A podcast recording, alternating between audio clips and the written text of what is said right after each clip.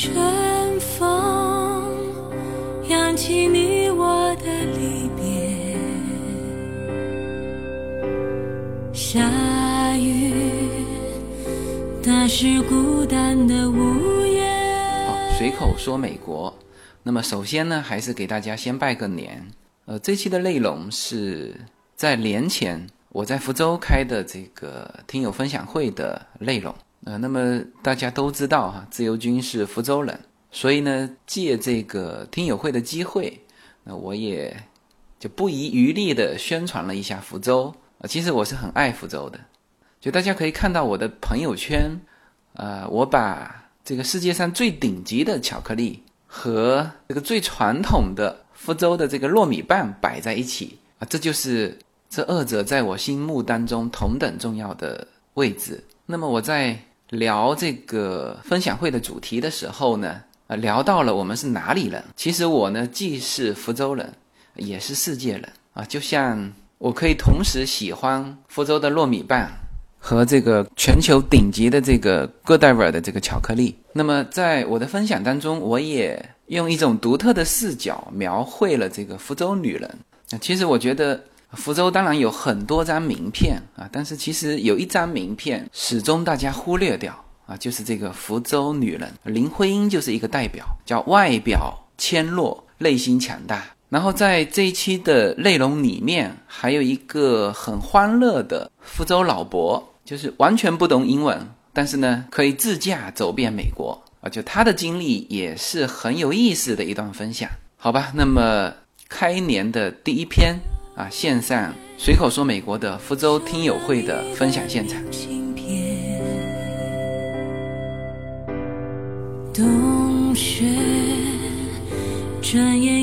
啊，那我们差不多就开始哈。随口说美国福州听友分享会，那现在正式开始。那首先呢，我简单自我介绍一下，我叫伟婷，就是 这次呃分享会的主要的组织者，在这边呢。特别感谢呃几个志愿者小伙伴一起帮忙，现在谢谢大家，大家给他们一些掌声，因为他们确实蛮辛苦的，谢谢。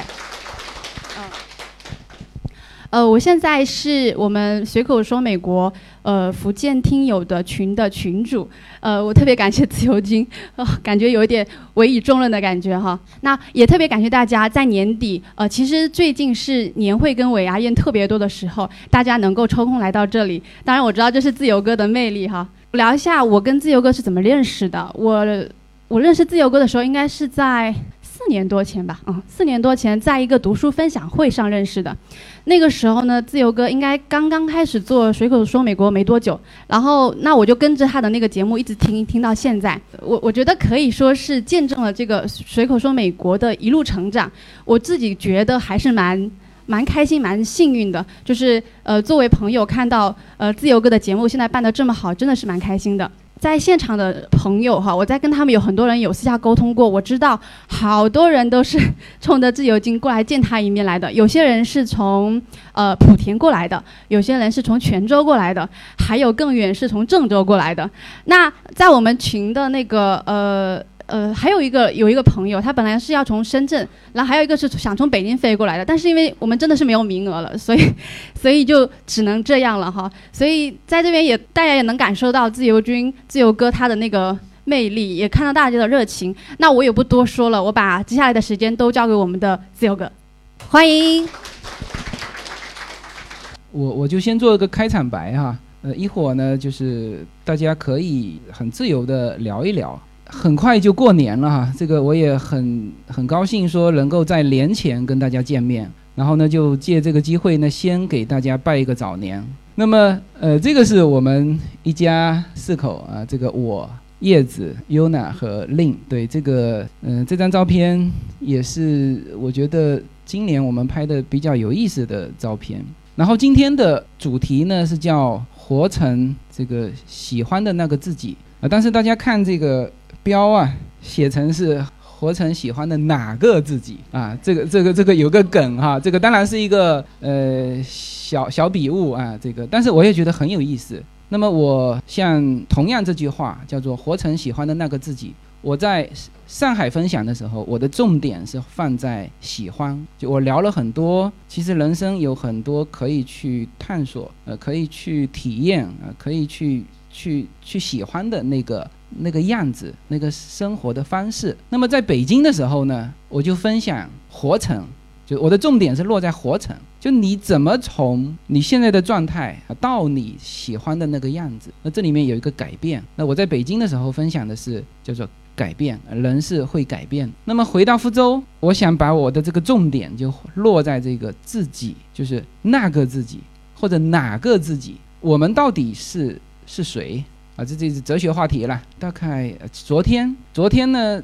这个我我现在回到福州，就是就是不自己开车了嘛，然后呢就打这个快车，然后之前的几个这个快车的司机都是福州人。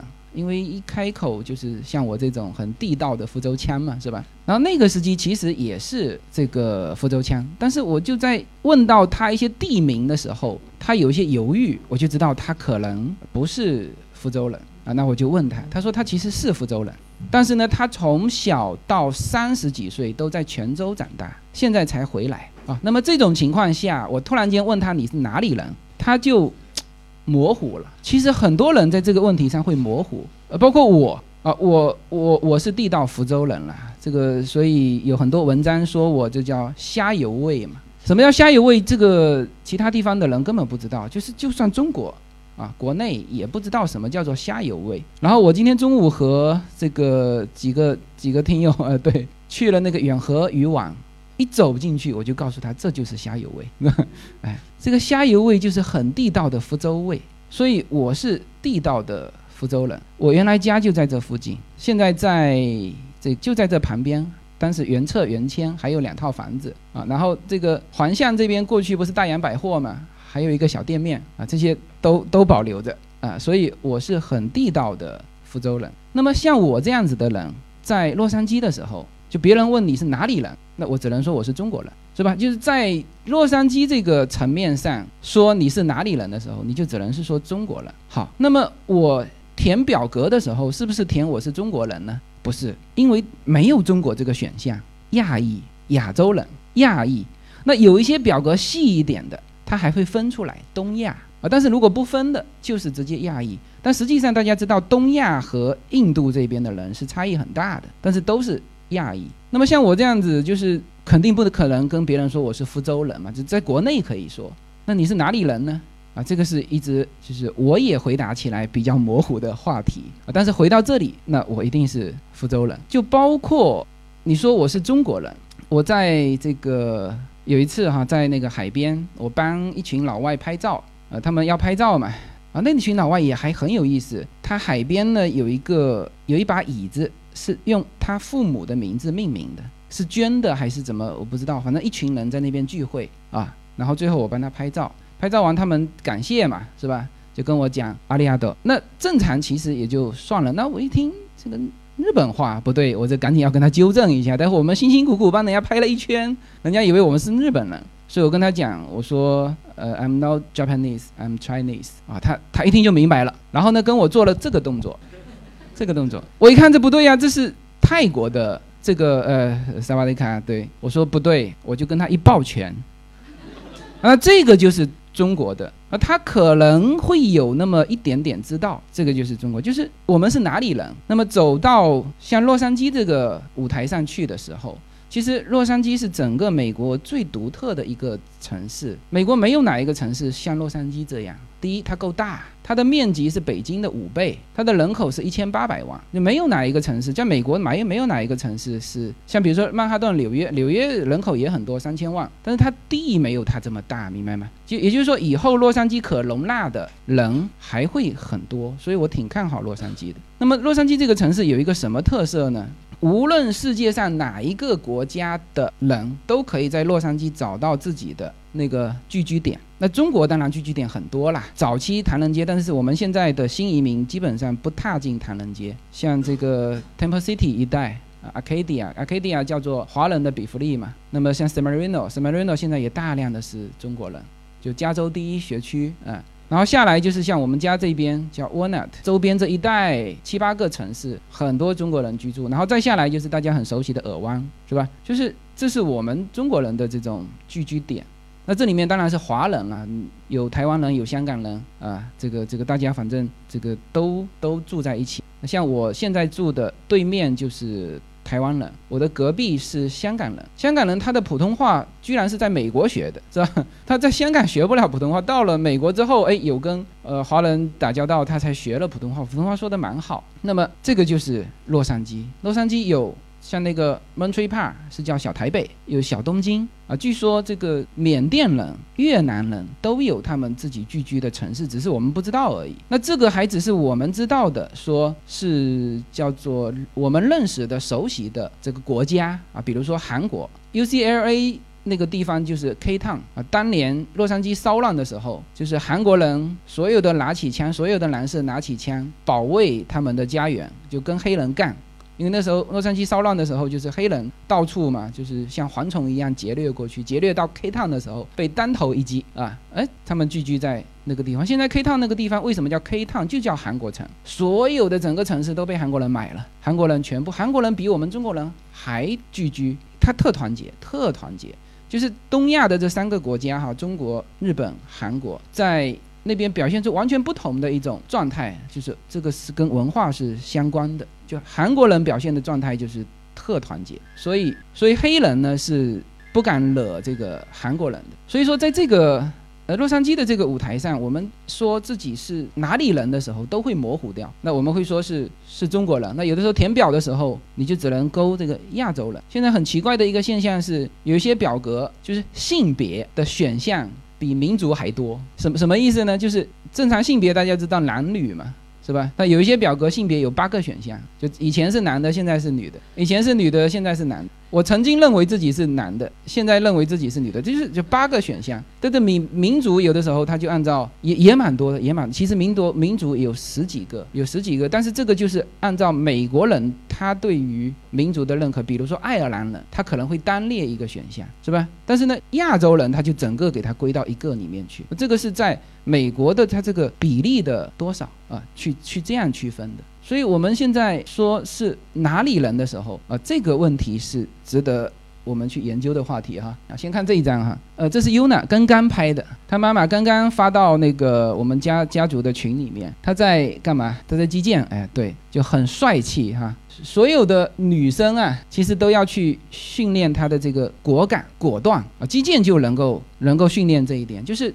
最击剑最大的训练就是你。当你发现机会的时候，你一定要敢于刺出去，这个就叫做果敢果断。那很多的女生呢，就因为男生这一点上会相对来说会更占优势，但是女生呢，就是要训练她啊，这个就是 Yuna 刚刚拍的。那当然，我拿这张照片出来，不是说她的这个击剑啊，她是哪里人呢？这是我们家经常讨论的话题啊。你是哪里人？他他他外公经常问他，你是中国人还是美国人？那 Yuna 的回答都是很聪明的，他说我既是中国人又是美国人。呃，很多小孩在那边的小孩都是这样，都是这么回答。然后呢，我我心里想，她其实还是典型的福州女人。呃，这个说到这个词，就是在福州的都知道，而且她是典型的福州台江女人。我们家他出生的时候是我们已经搬到台江去了。我们原来都在这边嘛，就后来我们买到江滨去了。我这次回来一看，我江滨的房子和我在 Walnut 的房子几乎一样的价钱，这让我非常的。不能说惊讶，因为他的房子也慢慢上来的。我，但是这个还是，反正我理解不了。我美国的房子是在学区，哎，在那我的后院直接看到的是 w a n a High School 的操场，这么近的。w a n a High School 是美国排名六十八位吧，全美排名六六十八位的高中。我们那个区是从小学到初中到高中都是学区啊。然后呢，占地是大概一万尺，就是大概一千平方米啊。然后六个卧室，这个这个。居住面积大概是接近四百平方米吧，呃，因为它接近四千了嘛，是吧？低头可以看到 Walnut High School 的操场，抬头可以看到雪山。而这个房子跟我福州的才一百多平方的房子，居然是同样一个价钱。反正我现在是暂时还还没法理解，就要么美国的房子会升上来，要么中国的房子会跌下去，啊，反正只要你这个水自由流动啊，它它一定会有一个趋向平衡。那么它就是这个刚才说的福州女人。一说到福州女人呢，这个这个正好借这个节目啊，借这个演讲，这这这说一下福州女人。福州女人表现出来的是什么？就外表很这个柔弱，很温柔啊，但是内心是很强大的，是吧？这个大家一年前听过我有一期节目嘛，就是说三个黑人去抢劫一个华人的商店，对，是吧？一边是身高马大的三个黑人持枪，一边是非常柔弱的福州女人啊，当然也持枪，两边同时遇到，两边都有枪，同时拔枪，最后什么结果？大家都知道了哈。对，就是跑了两个，被当场击毙一个，呃，这就是福州女人，这就是福州女人，欺骗性非常强，外表柔弱，内心无比强大，是吧？这个当然，福州的可能女孩啊，对，女孩可能是外表这个温柔，内心也温柔，但结婚之后，这个呃，这个自信都会从老公身上培养出来。是吧？就是说，你不要说遇到福州女人持枪了，我觉得赤手空拳，她都都可以把你打得生活不能自理，是吧？呃，这个这个我有感触的。啊，这个是 Yuna 和 Lin，这在就在我们刚刚盖好的阳光房拍的。呃，反正两个哈，现在呢。经常有这个问题，你到底是哪里人啊？其实哪里人不重要，真不重要了。其实，在座的哈，有的时候问起你是哪里人，其实大家，比如说原来在有的是福清人啊，现在在福州工作，或者在上海工作，或者在北京工作，他在上海都已经几十年了，是吧？他他其实也一半认可自己是上海人。在在美国的时候，因为这个福州呢，地域还是就是一个还是比较小的地方，福州是侨乡了。原来不是那句话吗？是叫做“亚洲怕日本，日本怕福清”嘛？全球怕美国，美国怕长乐，是吧？那么，所以我在那个呃美国哈，不仅是在 L A 啦，在我甚至在呃那个夏威夷，你知道吗？夏威夷的中餐馆百分之九十是福清人开的啊！你去夏威夷随便找一个中餐馆，你去看，全是福清人。然后这个。福州应该是长乐还是福清的？就是在在洛杉矶那一带，在整个加州开那个快餐店，也是势如破竹。就是我原来采访过一个做川菜的，他就说了嘛，他说你这个自从福建人来了之后，直接把中餐的那个价格啊给给拉低了很多啊，就是这就是我们福州人啊。但是很多经常有的时候别人会说，哎，老乡啊，老乡啊，你们是老乡啊啊，结果一开口他是。福清了，这不是福州了啊！就算是长乐，长乐现在应该是变成福州了吧？划归成福州区，呃，福州呃其中的一个区嘛。对，其实也还有差别，也还有差别。长乐也很多人在美国嘛，但是也还是有差别。这差别是什么呢？虽然说福州是侨乡，但是真正的福州人。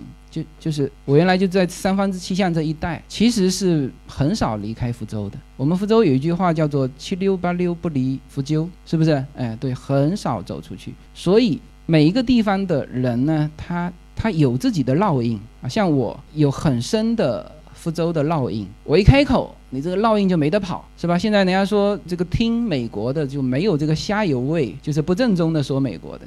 嗯，但这个烙印我是。跑不掉的，叫乡音难改嘛。但是你回过头来说我是哪里人，其实这个话题真不重要。我在北京分享会的最后最后一场最后发言，因为他们聊的那天本来是本来第二场只是吃个饭嘛，后来大家也开始聊，也开始分享，然后聊得非常的踊跃，也聊得很激动。那我是。强忍着这个不插话，到最后我做了一个喜欢就去放肆，而爱就是克制的这个发言。那时候我说了一个，说了几个观点嘛，一个说叫做过往不纠结，很多人是拿我做平行空间当中的另外一个自己的，就是会反复的比较。那我就跟他们说，你说叫做过往不纠结，呃，不用去比较，这是一个观点，当时说的一个观点。还有一个观点就说到这个这个天下的这个概念。那我觉得什么叫天下？其实中国人很久没谈天下，很久没谈，都谈国家，都谈中国。呃，天下是什么？哈，是春秋战国的时候就谈过天下。那个时候的天下观，我觉得我比较认可。是什么呢？是各个国家，我是楚国人，我是秦国人，我是赵国人，我是燕国人，是吧？大家人才自由流动，我不会去背负说我是楚国人，我去秦国当官就会说叛国或者怎么样。所以。当时的春秋末期就是这叫天下，人财物自由流动。其实现在的天下就是这种天下，人自由行走，资金自由往来。所以我觉得说跨跨境啊，以前那现在中国说的很多叫跨跨界嘛，是不是？其实跨境机会更多，所以这个思路大家可以呃慢慢的呃随着随着我我的这个节目吧，或者是随着大家听去听这个上海分享会或者北京分享会，或者今后要办的这个。广东、呃广州和深圳分享会，大家去听别人在这个问题上是怎么思考的。因为原来一直是我说嘛，那这一次最大的变化是，哦，突然间发现随口说美国是个平台，大家都能说，就是大家不是那个叫什么什么超级用户啊，大家每一个都是自由军，每一个都可以在这个平台上去说，大家其他的听友也很爱听啊，就是每个人从不同自己的角度，所以这个是我对。到底我们是哪里人？到底我们要成为什么样的人啊？到底我们这个自己是一个什么样的自己？这个是我的一个观点，就是不要去限制它。首先是个人，然后才是哪里人啊？这就是我分享的，活成那个喜欢的自己。好吧，谢谢大家。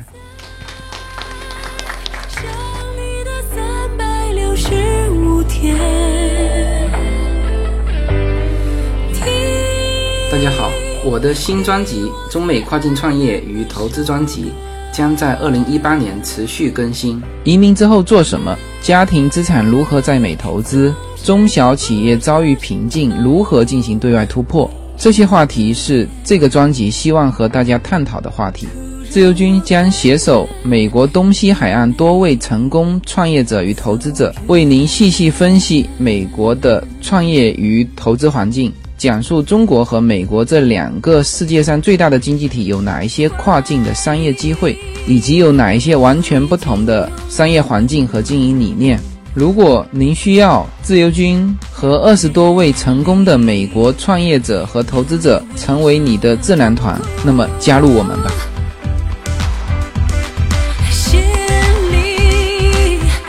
有你说过的故事哦，我。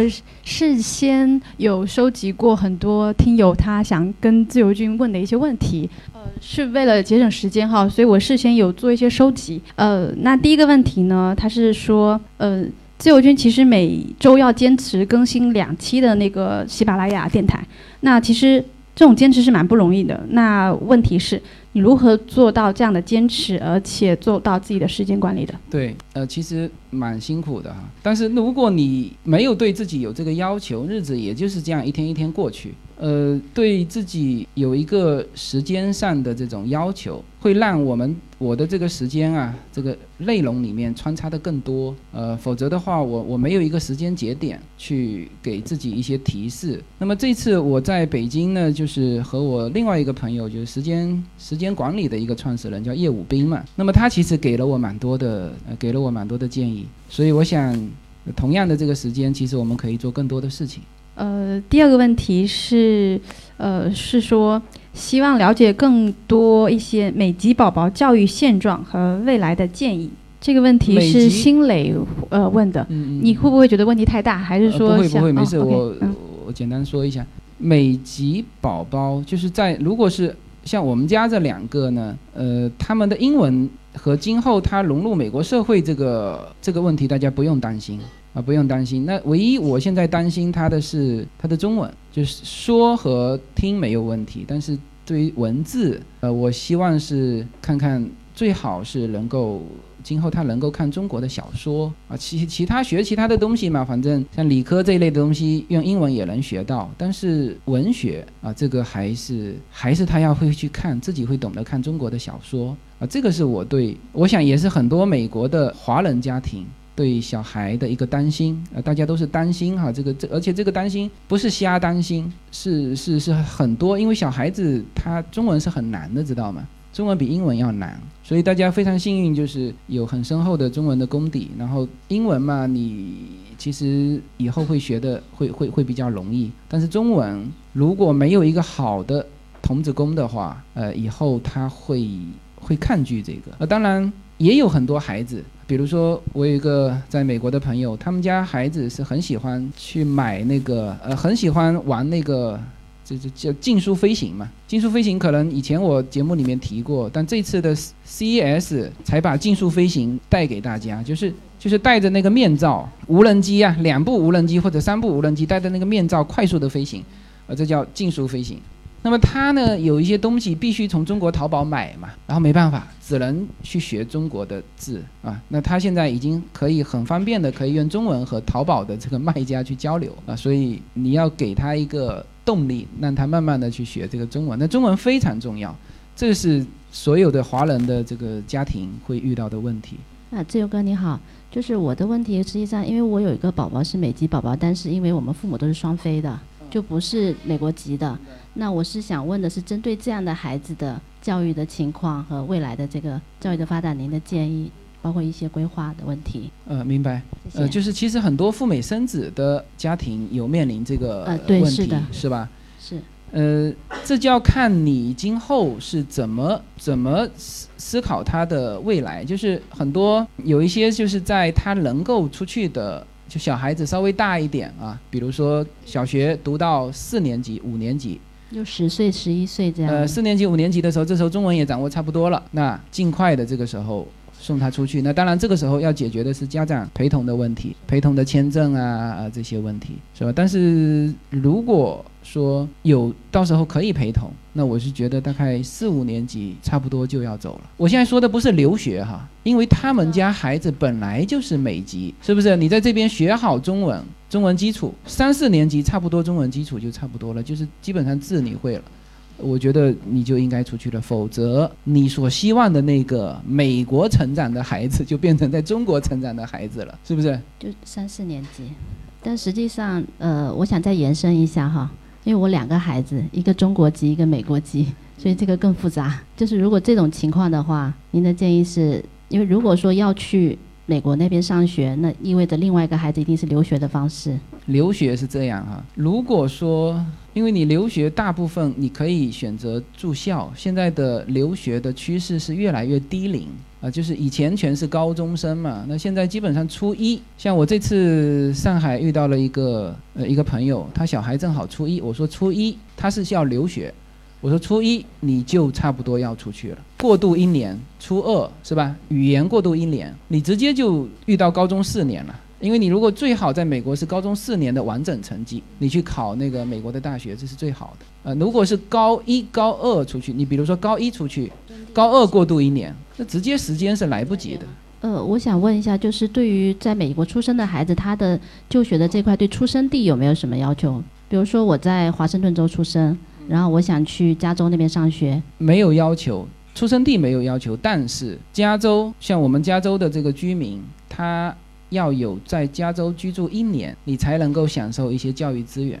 比如说，我举很简单的例子，加州的公立大学，像我们小孩如果考加州的公立大学的话，他的学费就只要一一年只要一万出头，而非加州的，不管是外州的还是外国的，全部是三万多啊。那这个就是有一个一年的要求。那就实际上，如果说这些大学的话，针对外国的孩子跟外州的孩子的费用是一样的吗？还是说也是不一样？这个呢，每一个大学都不一样，它有的大学直接没有海外生的名额，呃，这个每一个大学都不一样。但是像我们我所知道的加州的公立学校，它就是不分，它只要是外州的，它都是一个一个范畴的。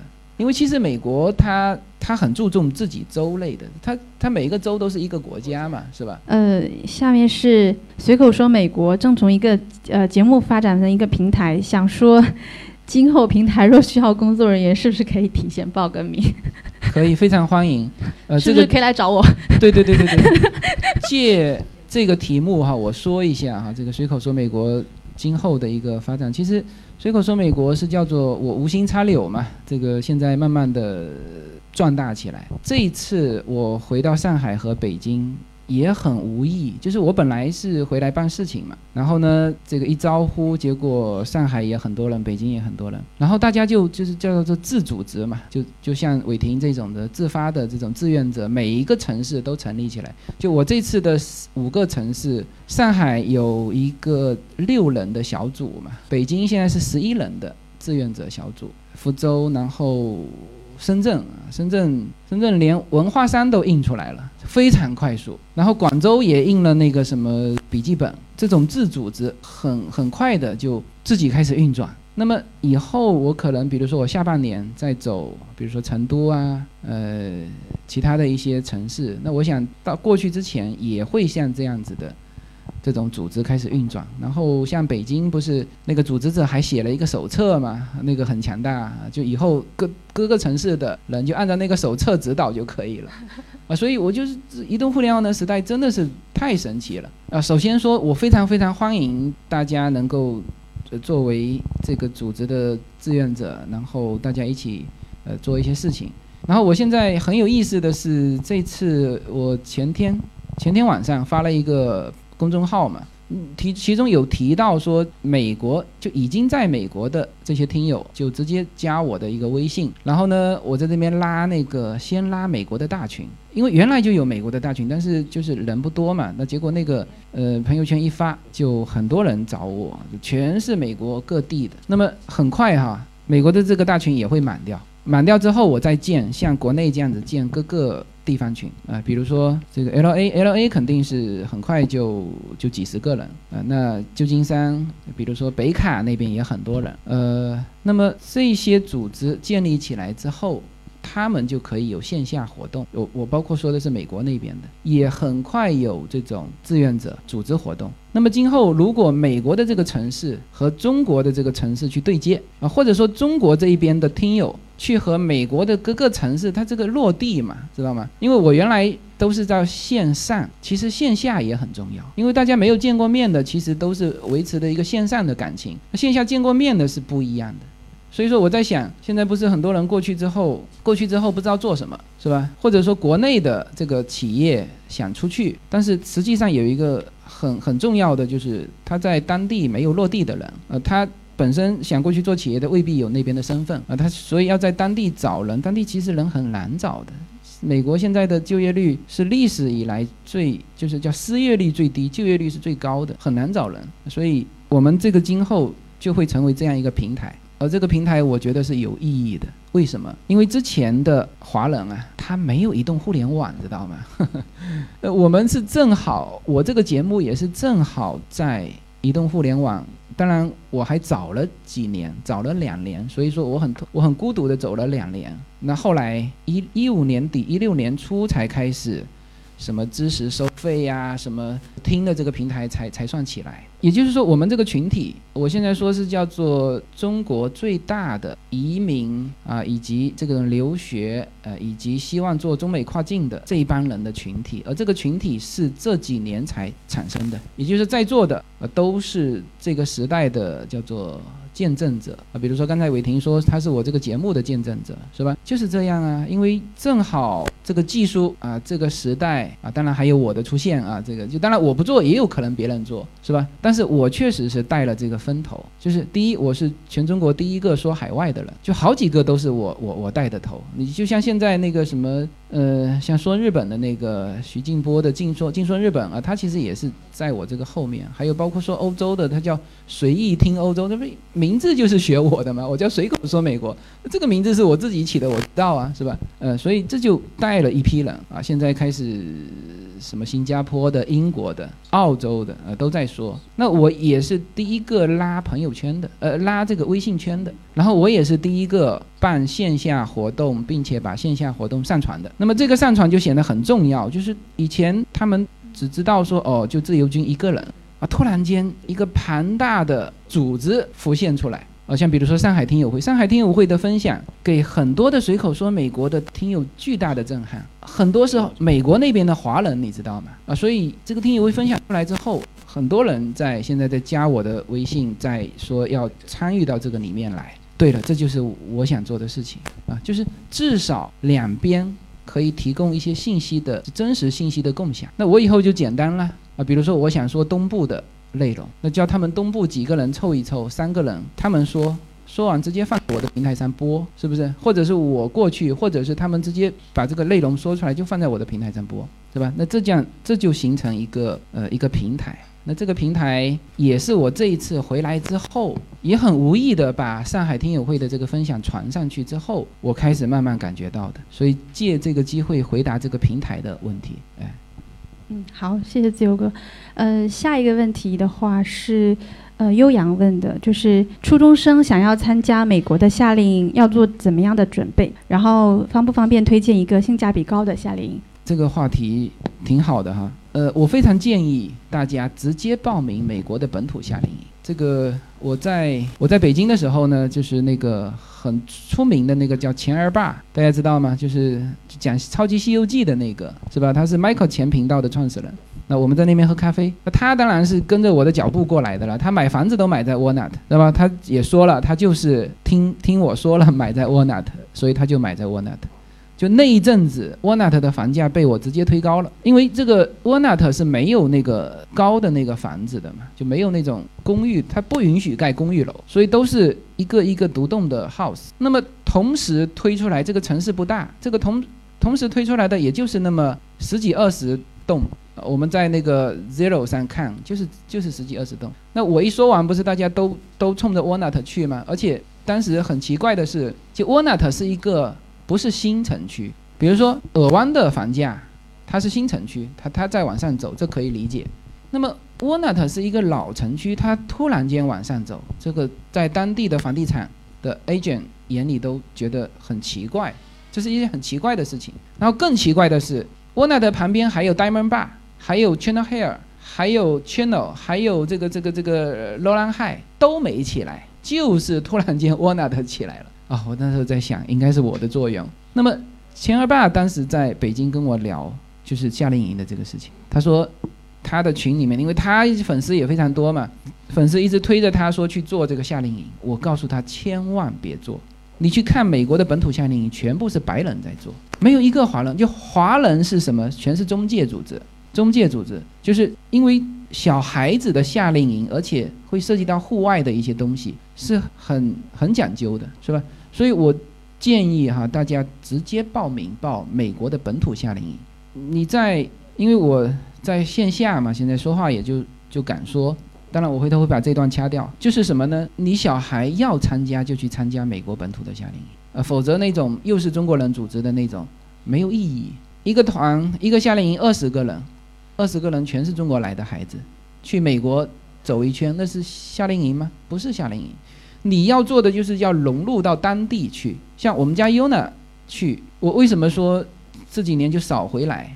一个是他寒假回不来嘛，那暑假他一个夏令营都等了好久啊！一开始报名三月份，呃，有的二月份就开始报名，你就得立刻报进去，是不可能有任何的中介组织能够去做这件事情，他根本都报来不及，叫秒这个这个名额也是秒满，跟我们的这个一样，大家要学会自己去报。啊，当然，今后如果说我们可以，我们可以在当地找朋友去帮你报，这可以，但是就是嗯，不可能中介去做这个事情。那这个的好的夏令营一定是美国白人组织的，而不是说好的就几乎所有的夏令营。所以这个这个这个回答一下，嗯。呃，悠扬他有回答到你问题，还要补充吗？嗯嗯，好好好好。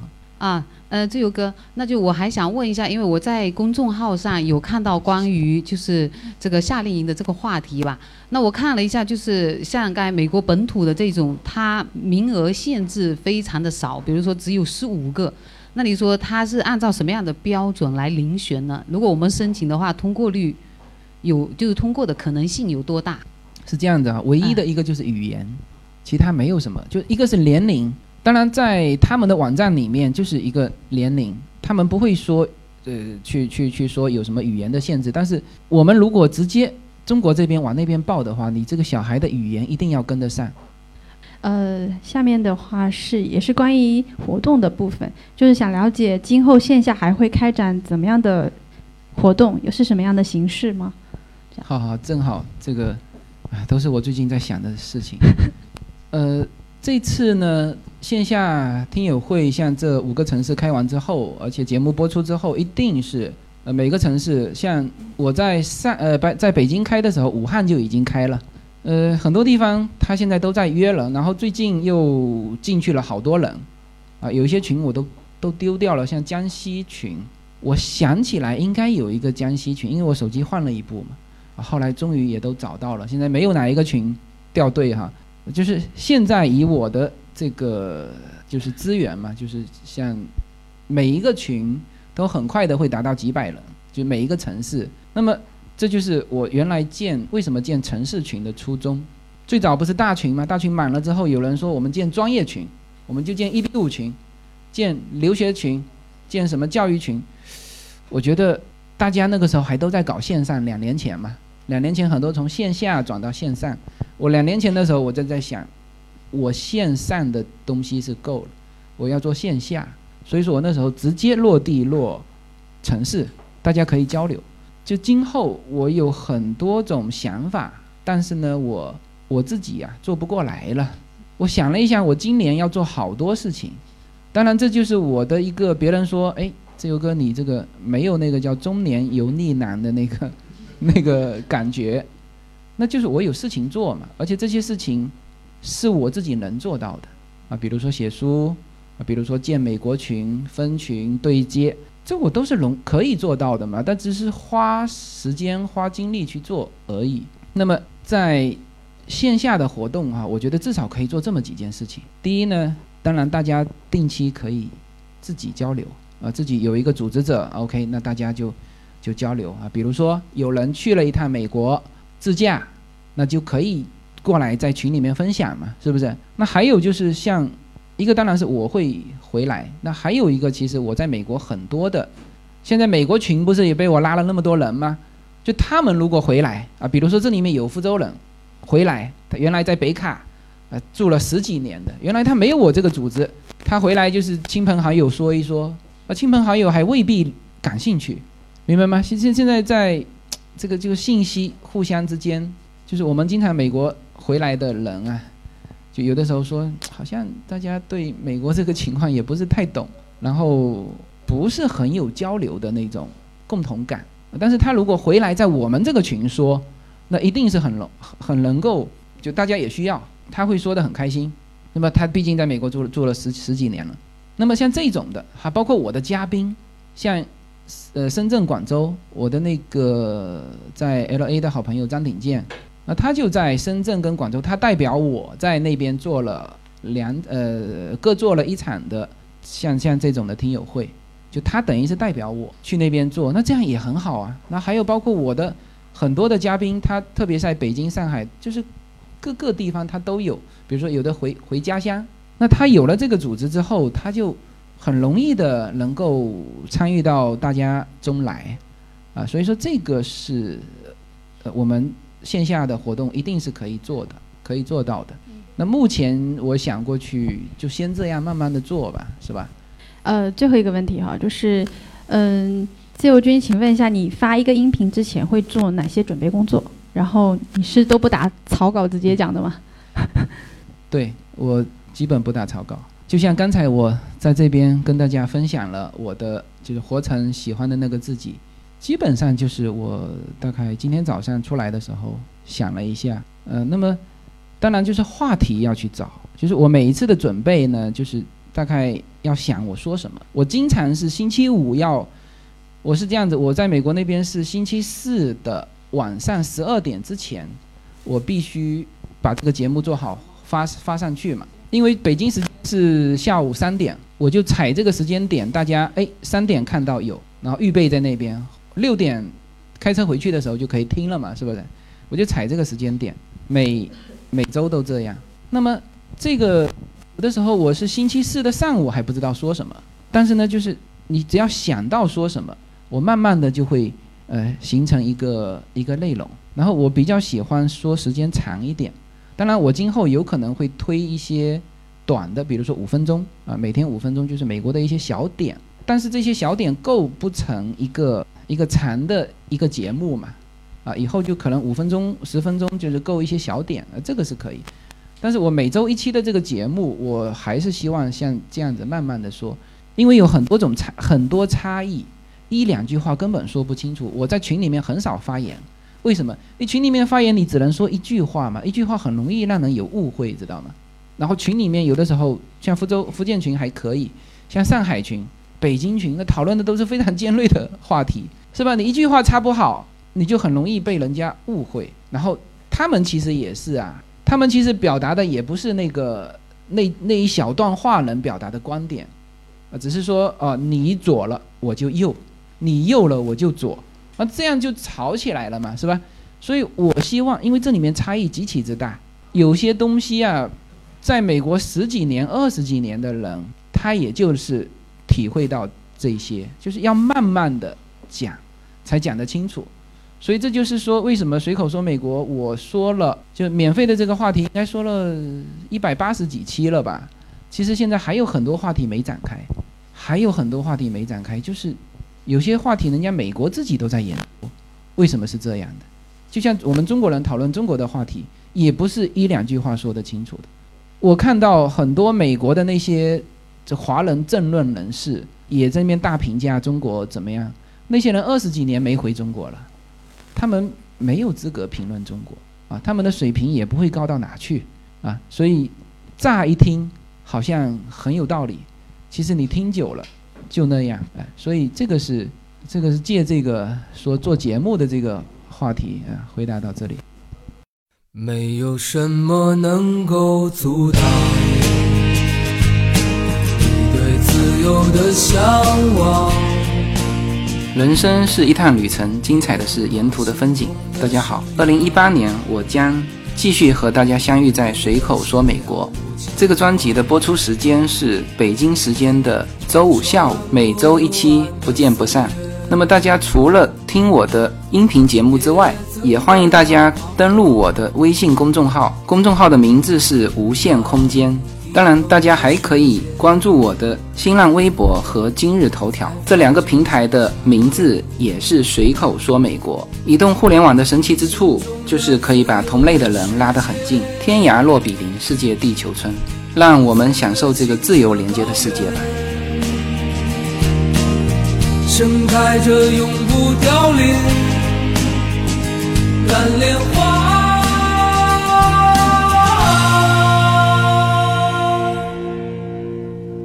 来，掌声邀请一下李春文李大哥。谢谢谢谢，呃，非常高兴有这个机会跟大家在一起分享。那么简短的自我介绍一下，我是六十六零后，本土福州人，本阳的，本阳福州人。原来的理想大家都说过，这个人生有两个目标，一个是来一场轰轰烈烈的爱，另外来一场说走就走的旅行。那第一个目标我很早二十几年前就实现了啊。第二个目标呢，等一下来体验一下什么叫说走就走啊。那么，呃，原来的生活呢，工作了三十几年上班啊，终于轮到调整这个比例了。现在呢是以生活为主，工作为辅啊。那么我来跟大家介绍一下我我这到美国这个自驾游的这么一个体验和过程。呃，我是英语是零基础，一点都不会，A B C D 大概就这么回事，不会的。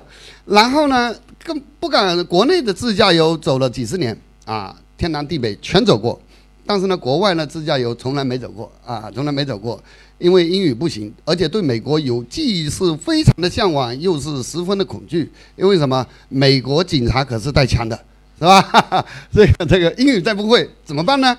那当年呢？以前啊，我我们大概结婚二十六年啊，大概旅行大概有三十多年嘛。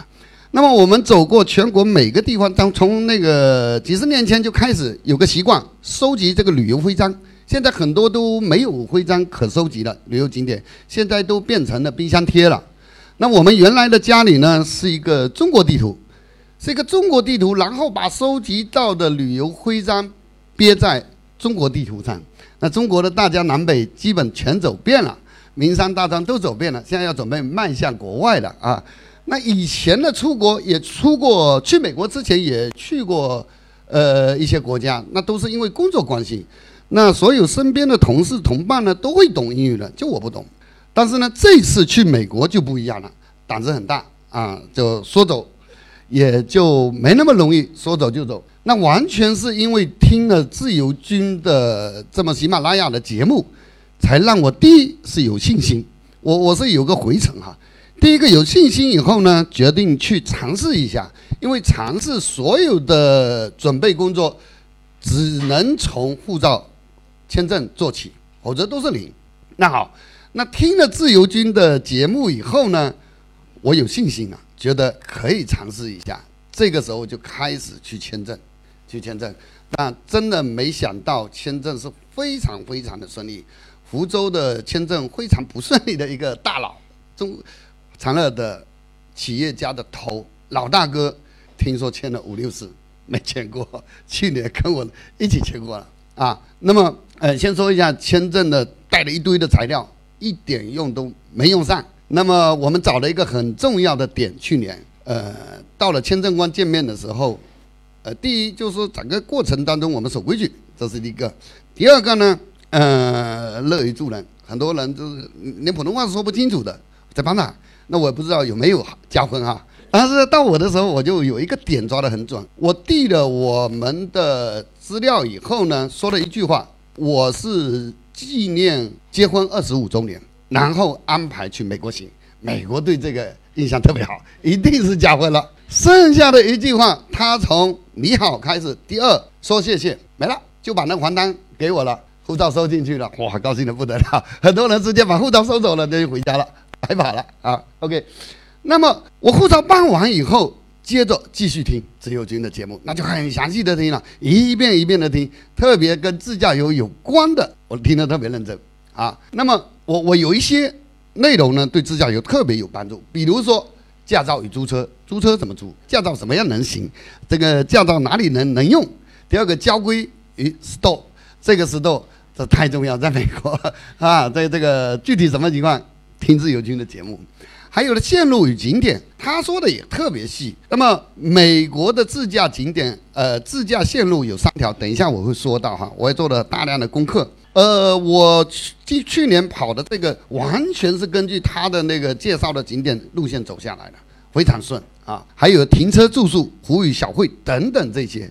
那么我听他的节目呢，感到很亲切，跟他没有见过面。第一个亲切呢，就觉得虾有味，都是福州人，我觉得本阳福州人。第二个呢，更重要的是三观基本相似，或者说一致，这太重要了。三观。那么大家都说有一个很经典的话叫做。两个主题要把握住：一，做好你自己；第二，靠近你同类的人，是吧？既要年轻的时候一一直在做加法，到了年龄到一定程度，四十不惑，那你不惑了吗？那你就应该有所自自我的主张了吗？应该开始做减法才对啊，不能一路加上去。因为开车一直加档的话，一定会出事故，是吧？找不着方向。OK，那么接下来的准备就蛮多了了。啊，定下来护照签完以后，签证签完以后呢，就开始找线路图、买设备、订酒店，呃，这个这个买保险，这一一一路走，就就就顺着就往下走了。那手下走了呢？这里呢，我们选择的线路，应该美国的线路主要有三条。第一条呢，就美西线，就美国加州阳光这条线啊，这条线下来就很很近，一直一直到拉斯维加斯，然后回去，从旧金山开始。到哪里呢？到圣地亚哥就圣迭戈啊，这是一条线，就美西西海岸。第二条线呢，就东海岸，从波士顿、纽约到华盛顿到惠城，一直到哪里呢？到迈阿密。那这两条线有有个不同哪里呢？它这条线的终端到了圣迭戈以后，可以对接到墨西哥啊，墨西哥可以跨境，一步之遥就跨出去了。那东线这条线呢，到了迈阿密以后呢，它隔着海呢，一跨过去到古巴了。是吧？那那这两条线都很经典。那第三条线有点考验人了，特别是爱开车的人。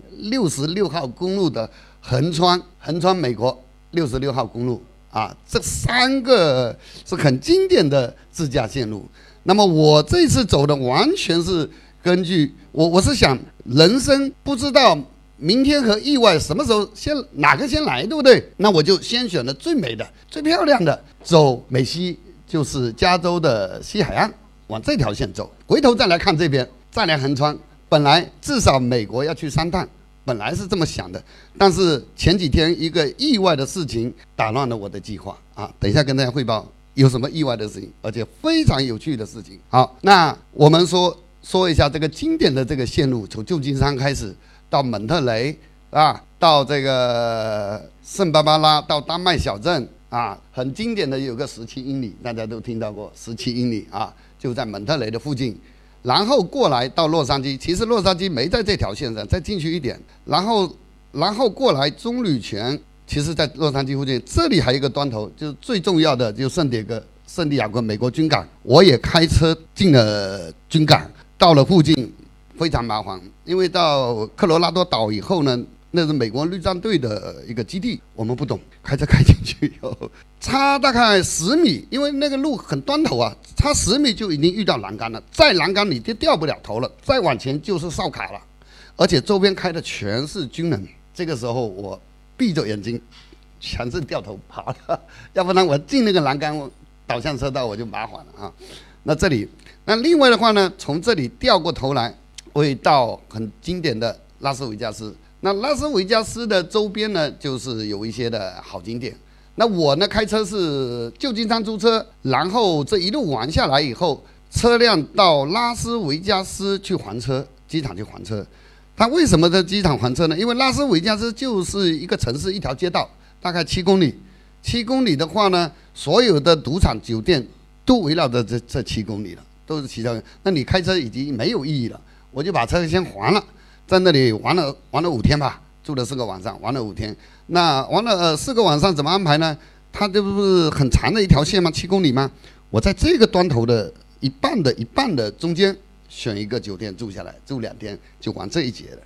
然后住完两天以后，再掉过头来到另外一条呃一节的中间再住两个晚上，这前面又玩遍了。哎，这个玩的特别爽啊，步行就行了。那这个呢？就是刚刚落定到旧金山的时候，天气特别好啊！这个这个拍的，就是从上海，呃，这个浦东转机转过去。其实那天前天晚上呢，我们是一个晚上通宵没睡，然后再坐十几个小时的飞机。因为为什么没睡呢？就准备资料，准备很多。因为英文不懂啊，因为不懂，他除了签证以外，你入境还有个关口，入境官有权利叫你打道回府。那个我去的时候，就有一个女孩子，中国的，什么手续都办了，签证也做了，机票到了旧金山还是洛杉矶，就因为什么衣着太暴露，被直接打道回府了。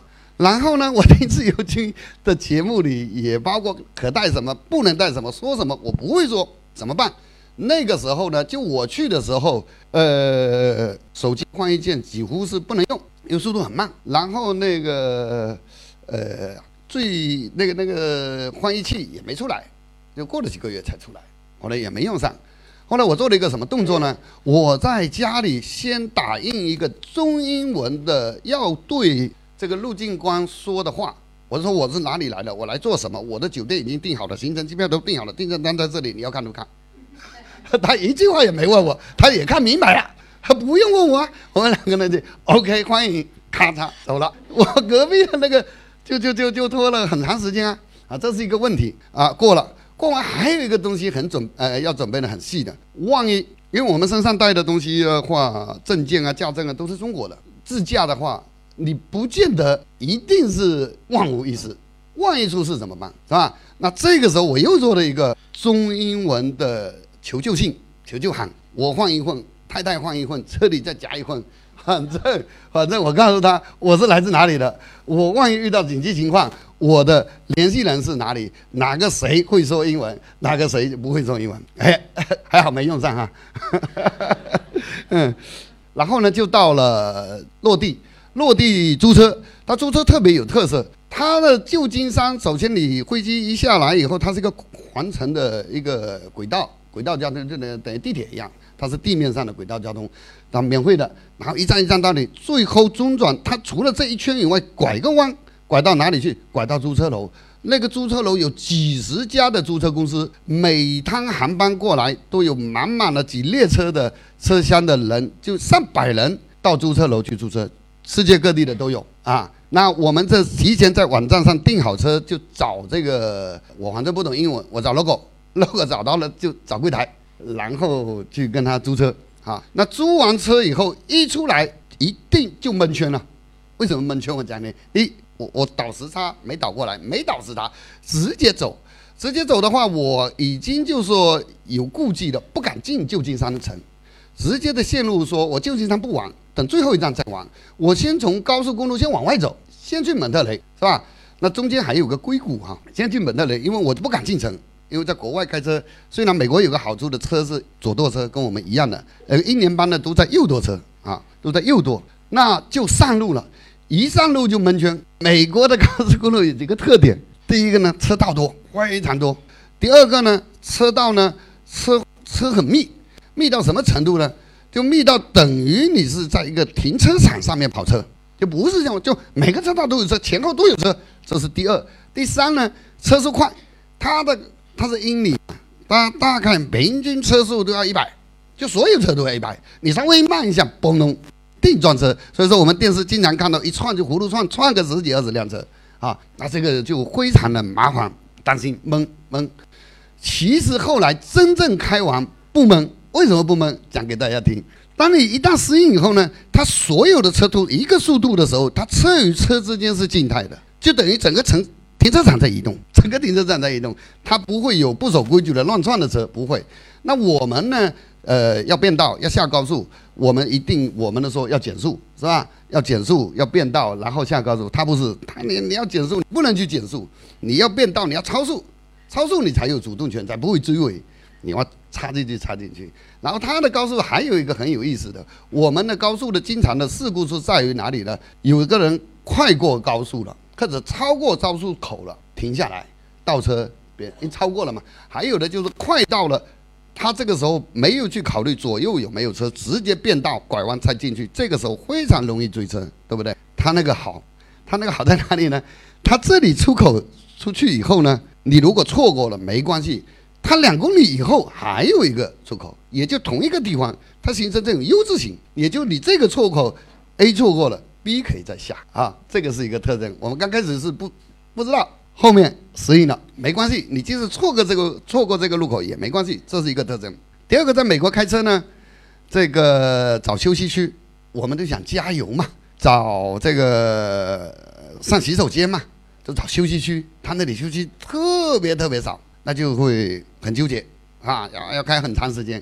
到后来才知道，因为美国的高速公路它不收费，没有收费站，所有的出口你都是你的出休息区，你通通都可以下。下完以后那里都有加油站，都有麦当劳，都有这个便利店。也就是说，你不用特意去找休息区，而真正的休息区服务区呢，是停了特别多的大卡车的那种，才是休息区。OK，那这个就是。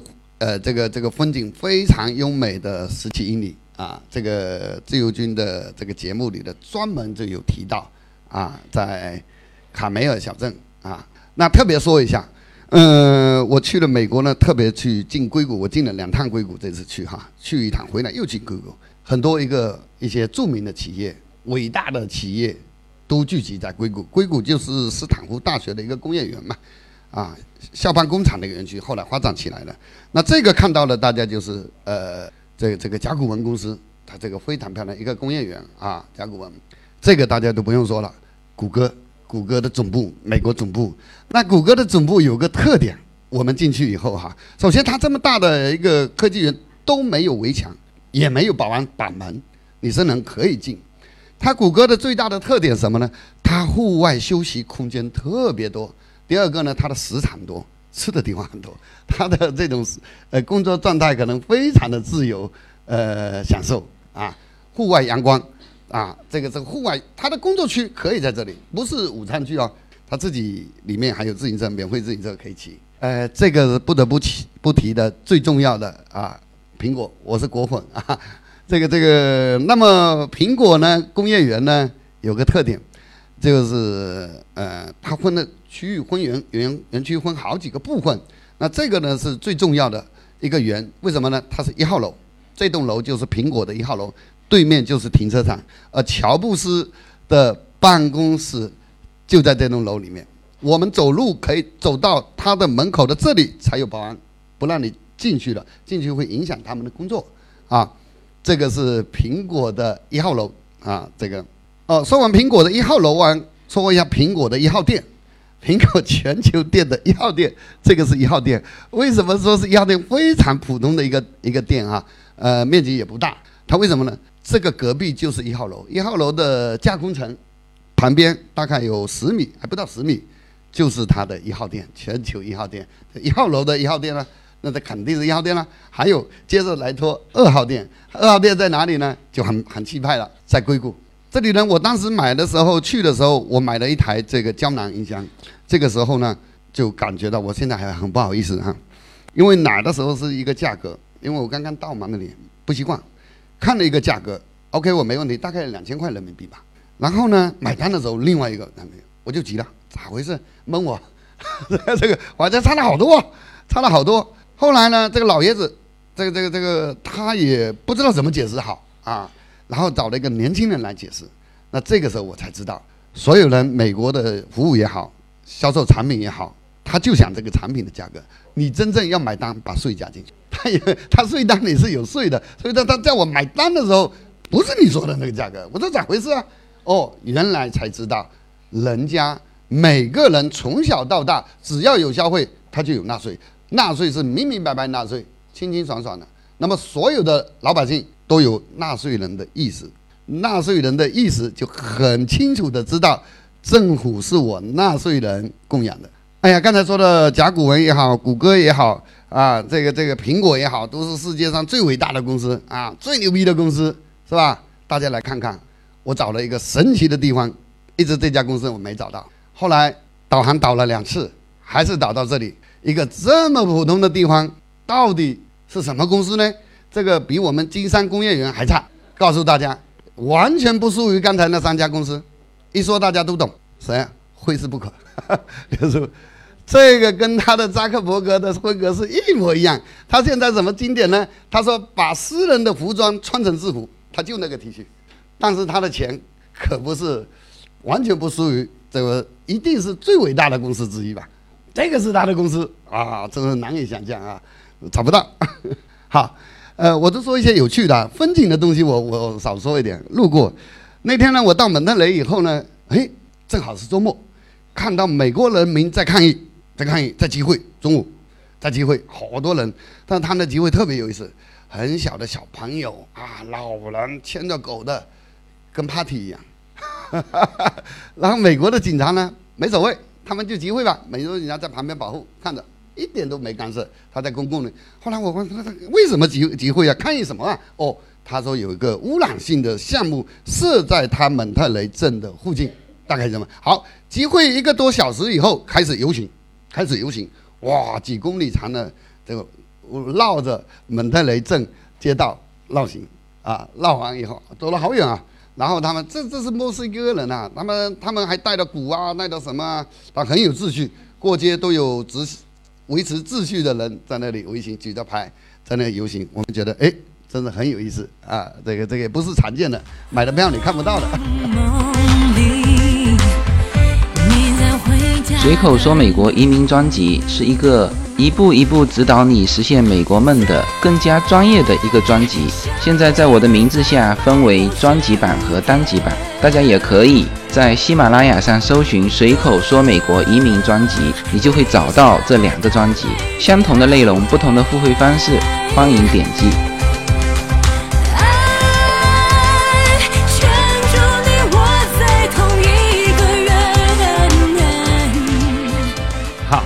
那说一下美国人与狗，美国你到处可以看到狗啊，狗都特别多，而且还有的还养了不止一只两只，而且美国人，呃，第一我感受最深的是残疾人嘛，残疾人是我我们说残疾人是世界的弃儿，而在美国，残疾人我们感觉的是上帝的宠儿啊，停车啊怎么样，到处都有残疾人的设施以及被尊重的地方。我在拉斯维加斯看到残疾人甚至独自一人去旅旅行，坐着轮椅，就他一个人坐轮椅去旅行，很正常，啊，那那那狗呢，在美国是特别特别多，公园里有没有狗的排泄物啊？公园里都有箱子，箱子里面备着垃圾袋，你可以在那里免费取，取完去装狗的这个排泄物啊，很环保，但是很爱。那么一个国家对一个弱势群体。无无比的关爱，或者说对一个动物哈，这个无比的关爱，那呃其他的就不说了吧，对人就不用说了吧。好，那再看看美国人民的退休，我们的一拔退休的以后是那里打牌嘛，是吧？啊，他的退休人员呢是做过什么呢？我这是在科罗拉多岛上面看到的一群开的车，开的车也没人在这里看啊，就门就开了，然后呢在这里玩什么呢？玩这个啊航，这个不叫航，这个这个这个叫帆船模型的帆船啊，在比赛，然后在晒太阳啊，天气特别好，就在一个湖里面。很漂亮的一个湖里面，全是老人，年纪很大的人，全是退休的，上班时间在那里玩，哇，那感觉真的太棒了，太棒了。嗯，好，那我我呢到美国玩了呢，我我走了很多小众的景点，大众的景点像像迪士尼乐园啊，什么环球影城啊，这个大家可能都常去，而我特别中意的是走一些小众的，但小众的景点是特别经典、精彩，很多人是没有去过哈。那这个呢是洛杉矶的艺术博物馆啊，非常棒，里面的一一些艺术品。那这个呢，呃，在很中央的一个很中心的一个地方，叫洛杉矶中央图书馆，是一个老建筑，哇，美轮美奂啊。那这个就很现代了，叫 Peterson 汽车展览馆，里面有好多好多各个年代的这个汽车展览，会非常漂亮啊。那接着再看。呃，刚才是艺术博物馆，这个是当代艺术博物馆，又不一样，排队排了一两个小时来取票，他不卖，呃，不用钱，只有领票，但是要排队啊啊，这三个呢是也很著名的，在它附近叫迪士尼音乐厅，迪士迪士尼音乐厅，那这些呢都是他要排演的节目。我们说洛洛杉矶是一个也叫 L A 嘛，它是一个艺术之都。名不虚传啊，这个这个非常棒，有很多东西可看的。好，那还有两个点，那一个呢，到山上哈看这个格里菲斯的天文台，他就可以看到洛杉矶的全景，在这个天文台上，他看过去，洛杉矶刚刚才说的，比北京大五倍，是吧？啊，其实到了上面才知道，整个洛杉矶的面积非常大，真正的高楼大厦，我们就住在这个区域啊，这个酒店。真正的高楼大厦就这么一点点没了，剩下的全是一马平川，全是星星点点的，全是这个平房，啊，这个感觉也是完全不一样，跟我们原来看到的这个这个景色想象的完全是不一样的啊。那这个呢，也也值得跟大家讲一讲。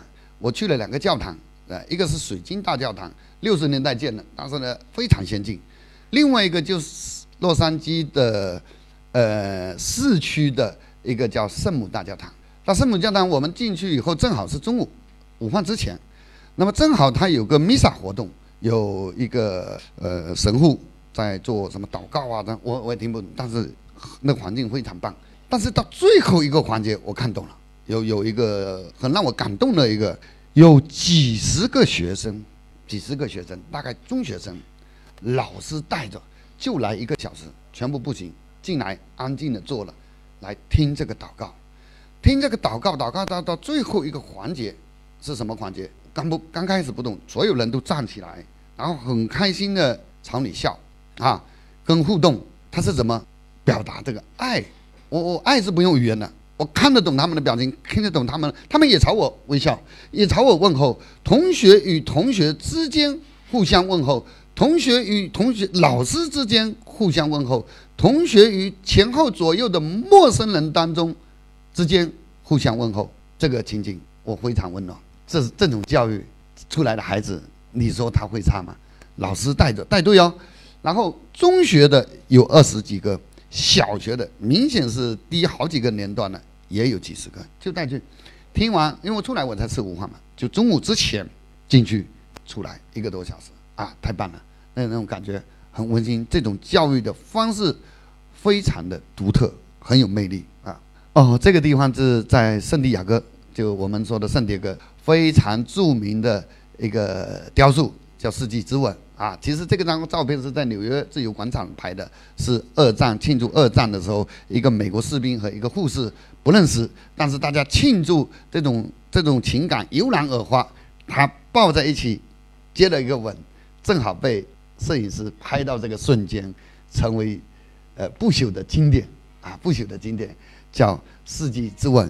呃，这个地点呢，自由军也介绍过，因为隔壁就是什么呢？就韩木，叫中途岛号航母，航母就停在这，这个是在这在航母上拍的。那这个洛杉矶不得不去的地方，不得不说的地方，就是好莱坞，它是洛杉矶边上的一个小镇嘛。那好莱坞呢，这个最经典的就这几个字啊，这几个字其实上面是没有景点的。我们开车，因为自驾游的好处就在于直接可以开车上去嘛，开车上去呢，就看了这几个字，这几个字跟金门大桥一样的，特别倒霉，只要有在那边，它都有问题，他都要倒几次，是吧？他 经常看到好莱坞片。然后呢，这里看到了，呃，这个星光大道了，就是明星在这里这个这个手掌印啊什么的放在。我我要特别感触的是什么呢？比佛利山庄是最有钱，世界上顶级富豪住的地方。当我们开车上去的时候，哇，直接很多的是没有探头的，没有很高的栏杆的这个别墅啊，你可以直接到达他的门口，但是再也不敢进去了嘛。那那么有钱的，你看，你可以可以可以走到这样的地方，这里面就是他家了，哇，这是安全哈，以及人与人之间的放心，我觉得这个也是难以想象的哈。好，再说一下美国警察，美国警察是带枪的，这是第一个。第二个呢，他每一个州的警察呢，这个这个装备不一样，而且长枪短枪都有。那我遭遇的近距离的遭遇了美国警察的遭遇，非常可怕。非常可怕哈，那怎么说呢？有一个晚上，我的酒店呢是定在一个地方，呃，圣巴巴拉，大概晚上八点多，路路过中间来一个丹麦小镇，丹麦小镇离圣巴巴拉呢还有一百多公里，一百多公里大概。那我就八点多停下来吃饭，吃完饭天又黑，全黑的，然后呢，呃，又冷。这个时候呢，吃完饭离开丹麦小镇这个路的时候呢，车不多，大概有五六辆、七八辆车。那么我的车，因为因为快出出这出小镇了，就没有什么路灯。然后呢，我的车呢往前开，老是有一部警车，我就不爽。到了一个红绿灯，其实还没到变道口啊，看到那个红绿灯，我看他警车呢，我我我就打左想左转弯灯，拐到左边去。我现在左左拐走，不跟他连在一起。好，就这个动作出麻烦了。其实我们没有闯红灯啊，什么都没有啊，就打转向灯。因为还离红绿灯还好远嘛，绿灯先亮了，红灯还中间直行的还是红灯，左转弯的绿灯亮了，我就打左转弯拐进去，没想到拐进去以后非常偏的一个路，黑乎乎什么路没有，这辆警车跟过来了，而且越跟越紧，跟了好长时间，他没马没鸣警笛也没超车，我车速很慢了，这下我想麻烦了，他肯定就着我来了，我咔嚓打右转向灯停下来，那停下来。什么都别动嘛，呃，我我我们听了这这这这个规矩嘛，啥也别动，你你不要下车，干嘛去摸什么东西？咔嚓，把窗户先摇下来，电动窗把先摇下来，然后手手放在方向盘上，吓死人了。那个时候麻烦了，因为因为周边所有人都没有，连商店也没有，就小路啊，乌漆嘛黑的。然后最可怕的三分钟出现了，警车停在后面没有任何动作，他既没下车，也没扩音器，也没什么。那这个三两分钟，大概起码两分钟，那简直心脏都跳出来了，这 个麻烦了，这这样是吧？他没任何动作。好，接下来再接下来一个动作，那更可怕。什么可怕呢？他的警车的左右那个倒车镜的上面有非常大的探照灯，唰，探照灯就打过来了，这下打过来，探照灯打过来，然后一个警察没下车，一个警察人高马大的警察。跟山一样压过来，我个子又小，然后呢 坐在车里以后，这这样麻烦，我又不会英语，这样怎么办呢？哇，走过来，这这太麻烦了嘛！他已经盯我好久了嘛，盯我好久，而且探照灯打开，唰走开来走过来，那这个接下来的一秒钟，你会峰回路转，你会难以想象，为什么呢？他说了一句话，不是，no no no no，他说什么话呢？How are you？现在不单单是这句话哦，他的语境让我感觉：第一，他带微笑；第二，好像碰到熟悉的好朋友，不是陌生人。哇，傻眼了，傻眼了！但是我一下心，哗啦，人就神就定了，因为他那种个子好高啊，头是探下来，像这样子，就是像一模一样的人探下来，比那个块头大多了。然后我老婆坐旁边，How are you？哇，那他在微笑，哇，我心安了。然后我的亲的。Chinese 还是 China，我我也不懂。然后他一看是来旅游的，接下来他跟我讲，他反正叽里呱啦讲，他跟我讲的意思是什么？大概你那临时变道这是不行的，这是有危险的。他他有这个动作嘛？啊，这个不行了，是吧？然后我们说，呀，是的，是的，是的。奇怪的是，连驾照也没查，什么行车证更没查，没问你什么啊，就叽里呱啦跟那个跟你说了一大堆，拜拜，拜拜，我也不敢动啊，拜拜。他先走，我说你先拜吧，你先走。摆完以后，他慢慢的啊，开开，他我注意到他了，因为这个时候我不紧张了。他呢，先打左转向灯，黑乌麻漆的路啊，他离我起码二三十米啊，他还打转向灯。他经过我的车的时候开得很慢，过了我的车大概五十米，啊，就开得很快，转弯走了。啊，我在家心定了，这个遭遇警察亲身遭遇，他没跟我说什么，没跟我对话，哇，太有意思了。呃，我说了意外。意外是什么呢？前两天我在家里半夜看一个片子啊，看一个片子，突然间看到什么呢？看到一个一个题目叫做《飞翔的霍尔蒙》，讲什么呢？讲在美国一个很偏远的一个州，叫南达科他州啊，很偏，在北卡下面一点。那这个州呢有个小镇叫斯特吉斯小镇，那这个小镇呢有个最大的特点是什么呢？哈雷的诞生地、发源地。几个兄弟造哈雷就从这里造起来了，然后走向世界。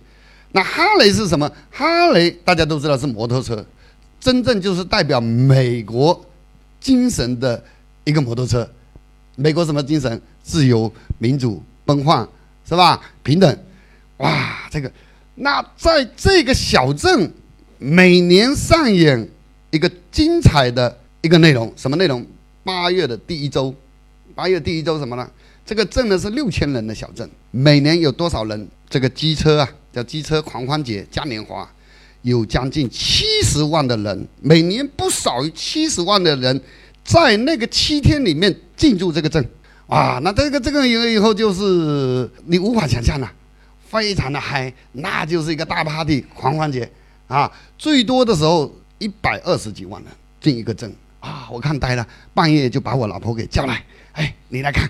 他看了也看入迷了，然后我就想，我们原来都计划，去年刚走美国，什么东线啊、中线横穿啊，那过两年再说吧。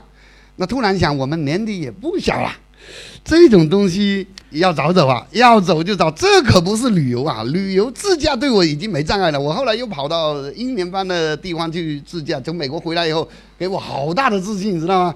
美国这一趟跑了，第一签证有自信了，第二个自驾，美国的自驾的话怕什么？其他，我后来又跑到开又多的车去，我也开了。那自驾对我来说没有大问题了，但是如果能够去参加这个机车节，那是一定是特别有意思的事啊。那中国呢，直到前年才有第一个车队去参加，是著名的演员胡军啊，胡军带队带了五个人去斯特吉斯参加这个呃斯特吉斯这个摩托。呃，机车狂欢节，哎，我说有意思，好，那这个时候呢，这个还有半年嘛，好心动，好心动呢，把老婆已经说服了，接下来订机票，机票先订了再说，因为十年签有效嘛，去年走的，今年应该不用去签证了啊，直接走了，那机票先订，机票呢订呢，机票订很难订，因为它在小地方啊，几十万人往这里汇了，你哪里去订机票啊？没法订啊，而且很贵，而且没有，那后来我就想迂回战术。怎么迂回？我从福州飞到哪里？飞到上海，上海飞哪里？回芝加哥，芝加哥再往他那个呃省会叫拉比德，拉比德是他的省会，南达科他州的省会。那到了拉比德，离那个斯特吉斯大概五六十公里了，那个没问题了。好，二话不说，酒店先订了，再呃呃机票先订，订完机票，酒店哪里有啊？酒店哪里有？七十万人到一个地方吃怎么办？住怎么办？哪里啊？然后上网查，所有的平台酒店没地方订，没有，那没有怎么办？啊，就是想订附近的。后来还蒙圈了一下，斯特吉斯这个英文啊，啊一模一样的。然后哇，突然发现半夜四点多还是五点，发现距离好近，斯特吉斯英文对的，一点都没错，酒店好便宜。订订完以后还好多了一个脑筋，订了以后。多了五十六块钱的保险，然后订完以后，再过一个小时再查，出问题了。那个是在芝加哥，飞机还飞两个小时，钱已经交了。哎呢，那还好，后来也解决了这个问题。好，所以说呢，呃，我想呢，这个二零一八，我是完全意外的，再来一次美国行啊，到时候有机会啊，再来跟大家分享这个这个，因为我我不是我我爱玩车，但是不是特别的，这个好，最后年快到了嘛，跟大家 拜个年，拜个年，最后对联呢。我觉得很很很有意思。我我的原则就是不一定要追求有意义的生活，但是一定要过有意思的生活。就像这位叶云说的，要过好你自己认为觉得好的那个你那个生活，这才是很有意义的。这个是在呃一个老爷子在写的乡下，这明显是乡下老爷子写的这个春联，大概三年前。哎，我看的太棒，我说你借我拍个照。哈哈哈，人间快乐我一流，天下逍遥五第一。好，谢谢。